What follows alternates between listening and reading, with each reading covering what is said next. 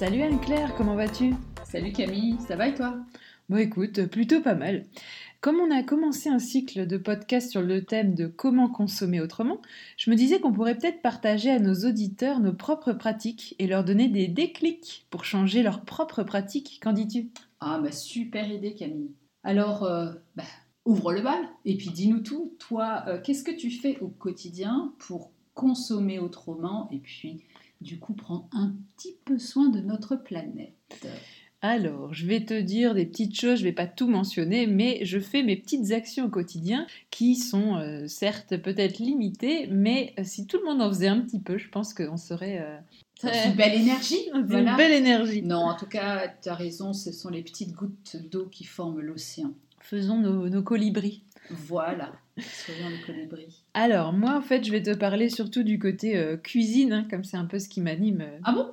Et oui, je suis très souvent dans ma cuisine. Donc, alors, personnellement, je, quand je mange mes légumes, en fait, j'essaye de, rien jeter, de jeter le moins possible. Donc, en fait, par exemple, je vais faire euh, des, des pestos avec des fans de radis, par exemple. Ou alors, je fais aussi, quand je prends un chou-fleur, mettons. Je vais couper toutes les, feuilles autour, en fait, et après, je vais faire un petit velouté ou une petite soupe. Ça permet, en fait, d'éviter de jeter quand même cette grande quantité de feuilles euh, et de ne pas les perdre, tout simplement. Et c'est très bon, ça a le goût du chou-fleur, et puis, euh, voilà, c'est un petit peu écologique. Et c'est nutritif aussi. Oui, c'est ça, il y, a, tout... Enfin, les bienfaits des, légumes verts, enfin, des légumes, euh, sont également dans les feuilles, donc profitons-en. Alors ensuite, euh, un petit truc aussi que je fais régulièrement, c'est que j'utilise mes épluchures. Donc, euh, ah, ah, ça c'est intéressant. J'ai même hâte d'en savoir plus. J'ai même un livre sur comment euh, cuisiner ces épluchures. Ah, ce serait bien, on mettra en lien alors le. Oui, exact, tout à fait, très bonne idée. Donc en fait, euh, j'utilise donc j'achète des produits bio. Donc quand j'utilise les épluchures, je, fais vraiment attention à prendre des produits bio. Et donc je, prends ces fameuses épluchures pour en faire des galettes. Donc en fait, c'est comme une base de légumes finalement, comme si tu prenais euh, des carottes râpées pour faire une galette euh, avec un petit peu de pommes de terre par exemple. Tu prends ces épluchures et ça te fait une base de, légumes pour tes, tes recettes. tu peux aussi les faire, les mettre dans un déshydrateur ou si tu n'en as pas dans un four à basse température. Et puis ça fait euh, des petites, euh, des petites chips de légumes en fait. C'est ah, assez sympa. Et puis ça évite de, blinder sa poubelle. Donc euh, voilà, c'est toujours intéressant de faire ça. C'est bon, c'est original et ça, ça peut surprendre un petit peu tes convives. Excellente idée. Voilà, alors un autre petit truc que je voulais te partager, Anne-Claire, c'était au niveau de mon lait d'amande. Ah oui, j'adore ça, le lait d'amande. Alors, moi, j'utilise pas forcément du lait d'amande acheté, donc j'évite les briques. Bon, des fois, ça dépanne bien, hein, c'est toujours utile, mais j'aime bien le faire moi-même parce que c'est ultra facile, ça prend pas de temps et, euh, c'est super bon. Donc, en fait, j'utilise, je prends des amandes que je fais euh, tremper euh, une nuit, je rajoute de l'eau, je mixe et ensuite je passe dans un petit tamis comme un petit tissu comme ça, et euh, je, presse pour récolter en fait le, lait d'amande. Il est tout simplement fait comme ça. Et puis ensuite, ce résidu d'amande euh, concassé, je vais l'utiliser et ça va être ma base de brownie. Et je peux te jurer que ces brownies-là, ils font pas long feu. J'imagine bien. Mais alors, euh, le petit ami, ça ressemble à quoi? Est-ce que c'est plutôt comme les petits les petites passoires euh, qu'on utilise, euh, qu'on peut trouver dans le commerce, ou c'est plutôt comme des tissus? C'est plus un tissu. Il faut vraiment que ça soit très fin pour que l'eau puisse euh, passer, en fait. D'accord. Et on trouve ça dans des on magasins? trouve dans les magasins bio, ou même on peut utiliser simplement si on a chez soi un torchon assez fin, ou un mouchoir en tissu, ou un tissu assez fin. En fait, c'est simplement, il faut que ça soit fin et que, que l'eau puisse circuler, quoi. Voilà. Alors sinon, qu'est-ce que je fais d'autre? Je fais euh, mon petit compost. Donc euh, je mets mes épluchures, enfin tout ce qui est euh, compostable en fait de côté. Et ça permet d'avoir une bonne petite terre pour le, printemps, pour faire pousser ces plantes, ces légumes. Et donc moi je trouve ça chouette de voir un petit peu le, tout se décomposer, puis récolter à la fin une superbe terre qui, bah, qui donne envie de se mettre au jardinage. sinon, je t'ai déjà fait goûter mes petites tisanes, Claire. Ah oui, délicieuses. Je confirme. alors, bien sûr, ça, commence à être l'époque là. Donc, euh, je vais cueillir des orties, euh, j'ai de la sauge dans mon jardin. Euh, voilà, il y a plein de choses qu'on peut cueillir, de la menthe. Enfin, il y a vraiment plein, plein de plantes qui sont qu'on peut récolter, qu'on peut sécher simplement chez soi. Il n'y a pas besoin de matériel. Et puis après, on met selon ses goûts, selon ses peut-être ses symptômes, on met, on fait ses petites, ses propres tisanes. Elles sont euh, garanties du coup bien bio. Et puis euh, c'est toujours sympa, je trouve, de faire un truc euh, maison et, et à offrir, c'est encore plus chouette. Mais tu parles du jardin. Est-ce que c'est tout à fait possible de récolter des plantes? Tu parlais des orties ou de la menthe qu'on va trouver un peu sauvage. Ou bien est-ce que c'est facile aussi à faire pousser en intérieur pour les gens qui sont en appartement Alors moi je vais dans la forêt, c'est plus simple. Enfin, c'est il n'y a, a pas de route autour, donc c'est pas pollué. Donc il faut toujours faire attention quand on récolte euh, tout ce qui est plantes, c'est ne pas s'approcher d'endroits qui peuvent être pollués. Après, on peut faire pousser ça dans son jardin, il n'y a aucun souci. Donc la menthe, euh, toutes les herbes aromatiques vont être sympas à, planter. Bon, l'ortie, bon, un peu moins d'intérêt parce qu'on en trouve vraiment plein dans la nature. Mais tout ce qui est euh, basilic, menthe, euh, verveine citronnelle, tout ça, c'est super bon, ça a des bonnes odeurs. Et puis ça fait vivre un petit peu son, jardin, son balcon. C'est super sympa. Donc ça marche aussi sur le balcon ou sur... Euh, oui, tout à fait, tout à fait, ça marche. Sinon, encore un petit truc pendant l'été, enfin oui, fin d'été, j'aime bien en fait récolter tout ce qui est pommes, quetch, enfin tout ce qu'on peut trouver comme fruits comme fruits dans les, dans les, vergers. Euh, il y a plein de vergers qui sont accessibles. En, tous les cas, moi j'habite à la campagne et c'est accessible. C'est pas, c'est facile en fait de trouver des, des, fruits comme ça. Je les cueille, je les cuis, je les fais en compote. Je mets bien sûr pas de sucre. Et puis, ou alors je les simplement, je les dénoyote, je les, congèle. Et comme ça, tout l'hiver, j'ai des fruits, euh, des fruits, de enfin, euh, frais, euh, des fruits qui sont bio, qui sont de bonne qualité, et puis que je peux réutiliser en clafoutis, en tarte, en, en cake, enfin ce que je veux, ou en fruits comme ça, simplement, fruits de bouche, on va dire. Et ça, c'est c'est top, top, top, quoi. Ça veut dire que tu as des quetchs toute l'année, c'est juste divin. Est-ce que ce que tu appliques là pour des fruits que je dirais, enfin, j'imagine et je vois un peu épais, est-ce que on peut aussi le faire pour euh, des plus petits fruits, des framboises, euh, des cerises, des choses Oui, tout à fait. Alors les cerises, faut penser à les dénoyauter ou alors euh, savoir que dans son clafoutis, il y aura des noyaux. Mais bien sûr, ça marche super bien. Les framboises, les myrtilles, les... Toutes les... tous les fruits là, ça marche vraiment super bien. Donc allez-y. Congelez. Congelez, ça vous fera des fruits toute l'année. Euh, sinon, qu'est-ce que je fais d'autre? Donc, euh, personnellement, j'utilise toujours une bouteille en inox. Alors, on le voit de plus en plus, hein, euh, mais moi, j'utilise plus de bouteilles en plastique. Euh, mm. parce qu'on le sait, hein, le plastique, ça peut, avec la chaleur, euh, transférer des particules de plastique dans l'eau, donc ça, c'est quand même pas terrible. Donc moi, j'ai ma bouteille en inox que je remplis euh, ben, aussi souvent que j'en ai besoin, et elle ne me quitte pas, donc que je fasse une activité sportive ou que j'aille simplement me balader, j'ai toujours ma bouteille avec moi, et ça me permet d'avoir de l'eau bah, de l'eau fraîche, de l'eau bonne, plus ou moins bonne. Hein. On va pas faire euh, ici le, débat sur l'eau, mais ça permet en tous les cas de ne pas utiliser de, bouteilles en plastique. Ça, c'est quelque chose que j'ai réussi à inculquer à mes ados et à mes jeunes qui fonctionnent comme ça aussi maintenant. Super. Et c'est vrai que c'est quand même une sacrée économie en termes de déchets et, euh, même euh, pécuniaire.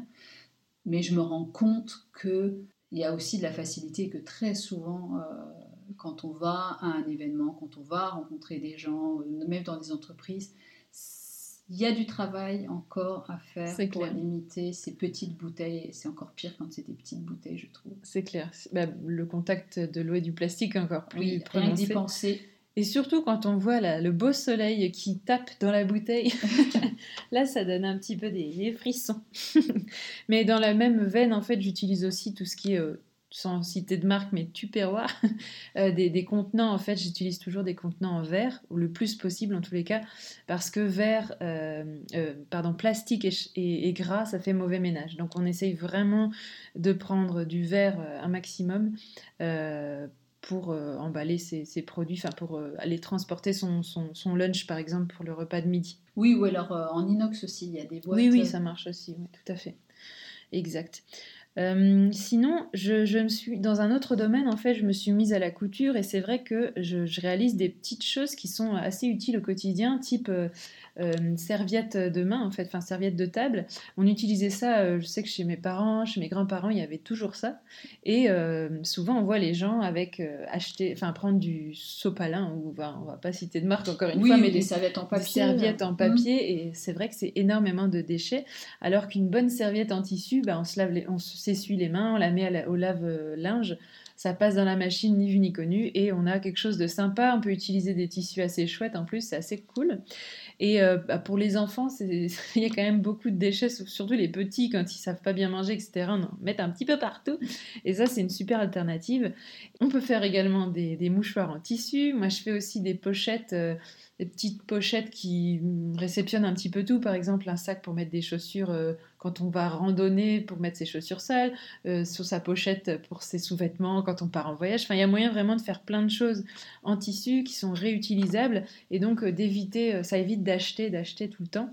Donc ça, c'est très chouette de se remettre un petit peu à la couture et de, de, de, fabriquer ces petits produits. Alors Camille, nous sommes toujours au diapason, tu le sais. Chez nous aussi, la serviette en tissu n'a jamais quitté mon rayonnage cuisine ah, chez... je suis bien depuis que j'ai quitté mes parents tout le monde a toujours eu sa serviette en tissu qui effectivement euh, se lave très facilement j'ai aussi un maintenant supprimé quasiment alors un tout petit peu de temps en temps parce qu'on fait euh, du vélo et que c'est sale euh, mais les les tout on l'a remplacé simplement par des chutes de tissu qu'on mm. utilise, qu'on met dans la machine, et puis une fois qu'elles sont vraiment trop. C'est ça, ou des microfibres, je ne voilà, sais pas. hop, ça part. Est-ce que tu as sur tes serviettes de table ton rond de serviette avec ton nom? Alors, euh, il nous en reste, oui, mais là, on a fait mieux. Chacun a sa couleur de serviette, c'est laquelle lui appartient, et du coup, on n'a plus besoin du rond. C'est collector, hein, C'est collector, nous les avons encore, exactement. Ça reviendra, je suis sûre. Alors sinon, euh, encore quelques petites choses pour ma part. Donc moi, j'achète, euh, alors plus beaucoup de vêtements, mais quand j'en achète, c'est quasiment toujours du seconde main, donc euh, avec des sites bien connus euh, sur lesquels on peut acheter des, chouettes habits en seconde main. Et puis sinon, euh, je recous aussi parce que une chaussette trouée ou un, je sais pas, un petit trou dans un vêtement, ça ne se jette pas forcément automatiquement. Donc je, peux recoudre ce genre de choses et ça permet de redonner une petite vie à l'habit sans toujours jeter et passer, passer à la suite. Je confirme Camille que tu as déjà sauvé plusieurs de mes vêtements tu es très douée. Je redonne une seconde vie à tes habits. Exactement. Sinon, après, tout ce qui est euh, protection périodique, bon, ça, c'est un peu, euh, un peu à la mode, mais euh, personnellement, voilà, j'utilise plus de, de, serviettes, de, serviettes de tampons, des choses qui se jettent. Donc, il y a les cups, il y a les, les protège-slips comment en dire, tissu. en tissu, il y a aussi les culottes de, règles. Voilà, il y a vraiment plein de choses qui sont faites de nos jours pour éviter ces, ces déchets quand même inutiles. Et puis ensuite, euh, dernière petite, dernière petite chose que je fais au quotidien, c'est de faire mes petits produits euh, beauté, entre guillemets. Donc, je fais par exemple mon déodorant, ma lessive, euh, mes produits pour nettoyer au quotidien, mon chip chip. et puis, pour nettoyer les sols, enfin voilà, c'est rien de plus simple. Il faut des produits de base, du savon noir, du vinaigre, éventuellement du percarbonate de soude. Et puis, on y ajoute une petite huile essentielle qui nous fait plaisir aux narines. Et puis, le tour est joué. Voilà, et donc c'était un petit peu le tour d'horizon de, ce que je, de ce que je faisais au quotidien. Mais je m'intéresse maintenant sur tes pratiques, Anne-Claire, parce que je sais que tu, es, tu as une grande âme d'écolo. Et donc raconte-nous tout. Alors, grande âme, c'est peut-être beaucoup dire, mais comme toi, beaucoup de choses que j'essaye d'implémenter au quotidien. Et d'ailleurs, je rebondis sur ce que tu viens d'évoquer concernant les protections hygiéniques. Je viens de découvrir, moi qui fais beaucoup de vélo, que ont été lancées récemment des bibs, ce qu'on a, donc les, protections euh, vélo euh, mensuelles. Donc c'est chouette parce que ça veut dire qu'on peut aller faire du vélo maintenant avec une vraie protection euh, sans devoir se faire mal et puis bah, sans jeter également. Donc, ça, donc je vous en dirai plus quand je les aurai testés. Valide donc, il y a encore plein de nouveautés qui, qui paraissent, c'est super, c'est encourageant. Et puis, ben, par rapport à ce que toi tu as décrit, je dirais que dans ma démarche, évidemment, il y a beaucoup de choses que je fais, mais pas autant que toi en termes de cuisine, par exemple. Euh, en revanche, c'est plutôt en amont que moi je fais attention et j'essaie, et crois-moi c'est un véritable challenge, de limiter euh, au maximum les emballages. On est une grande famille. Alors, euh, je fais mes courses en partie dans la coopérative de consommateurs euh, dont je fais partie, qui s'appelle ONI, dans laquelle on trouve des produits bio, locaux et sans emballage. Mais dès que l'on quitte un peu ce type d'environnement et d'univers spécifique, c'est quand même très compliqué, ne serait-ce que d'aller acheter son pain sans sachet. C'est clair. C'est pour ça que je fais des, emballages en tissu, des poches à pain. Des poches à pain. Alors, c'est ça. Le truc, c'est aujourd'hui, il faut y penser. C'est-à-dire avoir le réflexe d'avoir dans son sac, parce que bah, on se dit pas toujours le matin quand je passe, euh, je pars, je passe à la boulangerie. Mais d'un autre côté, aujourd'hui, c'est inconcevable qu'un boulanger vous donne une baguette, par exemple, à la main, quoi. À la main. Or, quand j'étais petite, ça se passait quand même comme ça. D'autant plus avec le Covid où les choses à la main, ça complique. Oui, on l'a constaté depuis deux ans avec la pandémie. On a fait un grand pas en arrière en ce qui concerne la production de déchets. C'est malheureux à dire, mais j'espère que nous allons repartir dans, dans, le bon sens. Et on parlait du pain, mais euh, je me notais aussi le thé, par exemple. C'est vrai que c'est difficile aujourd'hui d'aller dans une grande surface ou moyenne surface et d'avoir, euh, même dans les, chez les vendeurs de thé, sauf euh, chez les frères mariage à Paris, j'ai rarement vu des endroits où on pouvait vous délivrer le thé qui vient directement d'une grande jarre et pour laquelle, dans laquelle vous pourriez extraire juste ce dont vous avez besoin pour mettre dans votre propre euh, boîte à thé qui est souvent en fer. Donc ça, c'est dommage. Alors, je, je, cite les frères mariage, mais en même temps, euh, ils remettent aussi dans des sachets avant de vous les vendre. Donc c'est pas génial, mais c'est juste pour dire que c'est possible de les vendre déjà dans des grands quand le thé est en vrac, naturellement. Alors le sachet, ça a un intérêt quand on va se promener, quand on est en vacances ou quoi, à utiliser au quotidien, c'est quand même assez dommage. Et surtout qu'il faut savoir que les sachets en thé, les, le thé en sachet, souvent c'est de la qualité euh, assez médiocre. Enfin, quand on est amateur de thé, clairement, euh, le thé en vrac, il n'y a que ça de vrai. Hein. C'est vrai, tu as parfaitement raison. Dans les sachets en thé, c'est souvent, on dit, de la poussière de thé plus que du vrai thé. J'ai pris l'habitude aussi d'avoir une EcoBox. Alors qu'est-ce que c'est? C'est une initiative, l'EcoBox, qui avait été lancée il y a quelques années par euh, le ministère de l'Environnement, du Climat et du Développement durable.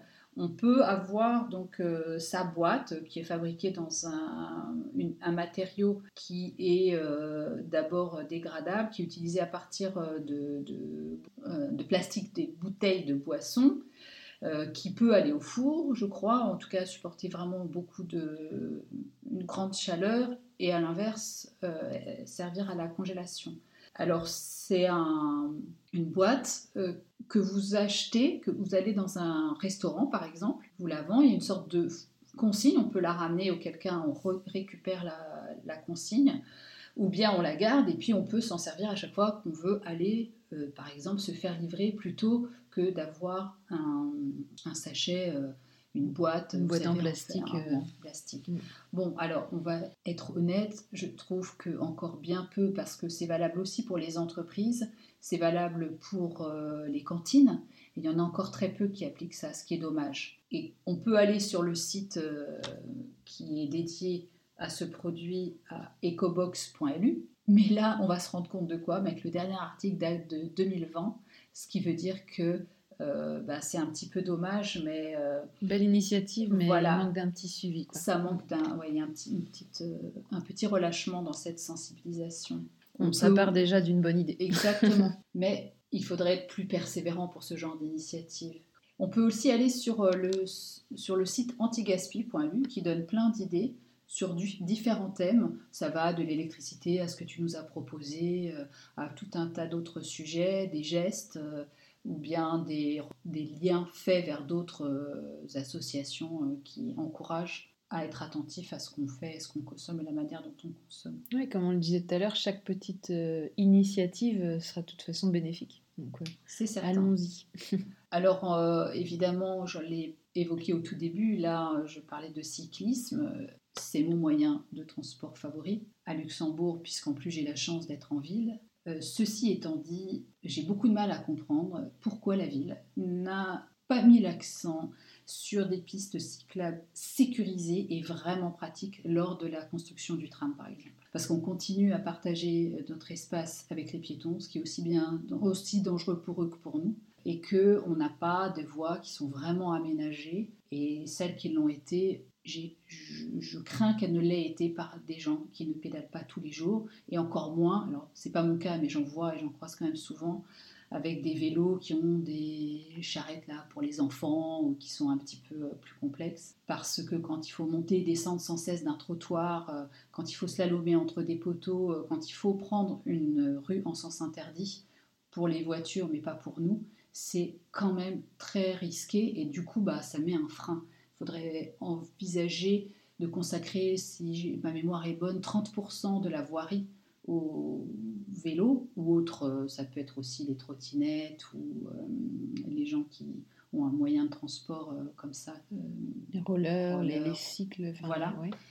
pour que ce soit vraiment praticable de manière, je dirais, fluide et encore une fois sécurisé. C'est ce qu'on trouve en, en, Allemagne, il y a pas mal de choses qui se font. Il y a aussi en Hollande, enfin plus on monte dans le nord de l'Europe, plus j'ai l'impression que c'est pas mal développé ce genre de, de, bah, de voies exclusivement réservées aux cyclistes. Oui, ce qui est dommage, c'est que je sais qu'au ministère, il y a des gens qui réfléchissent à tout ça et que c'est aujourd'hui, on a quand même, et on avait les moyens, notamment au moment de la construction du train, de se dire, de prévoir ça. Et euh, il y a des endroits en ville où je mets au défi n'importe qui de ne pas se mettre en danger pour passer d'une voie cyclable à la route normale et pour nous faire passer sur des tout petits bouts de trottoirs qu'il nous faut redescendre immédiatement. Et ça, ça va encore quand vous avez un vélo qui n'est pas un vélo de route, par exemple comme celui que j'utilise le week-end que je fais de la, de la course, que je fais sur un vélo de course, c'est impraticable avec un vélo comme celui-ci. Alors un petit conseil, n'oubliez pas vos casques. ça, c'est effectivement en ville, je pense que c'est un essentiel. Un essentiel. Mais je voudrais quand même revenir sur quelque chose. Moi, j'ai un message à destination de nos auditeurs, mais pas uniquement, à tous les gens euh, euh, qui sont euh, politiciens, engagés. Certes, on peut, et c'est ce que nous venons de dire, en, tant que citoyens, être des consommateurs. Nous pouvons faire des efforts. Oui, on a le pouvoir d'acheter ou non quelque chose d'encourager ou non, par exemple, le, suremballage en fonction de ce qu'on va décider de consommer. Mais, parce qu'il y a pour moi un mais, il faut quand même rappeler que les industriels, les collectivités, les pouvoirs publics ont aussi et surtout leur part à jouer. Parce que vouloir toujours plier sous les lobbies qui mènent la danse, notamment au sein du Parlement européen, c'est bien gentil, euh, parce qu'on a peur de perdre des sous ou des avantages.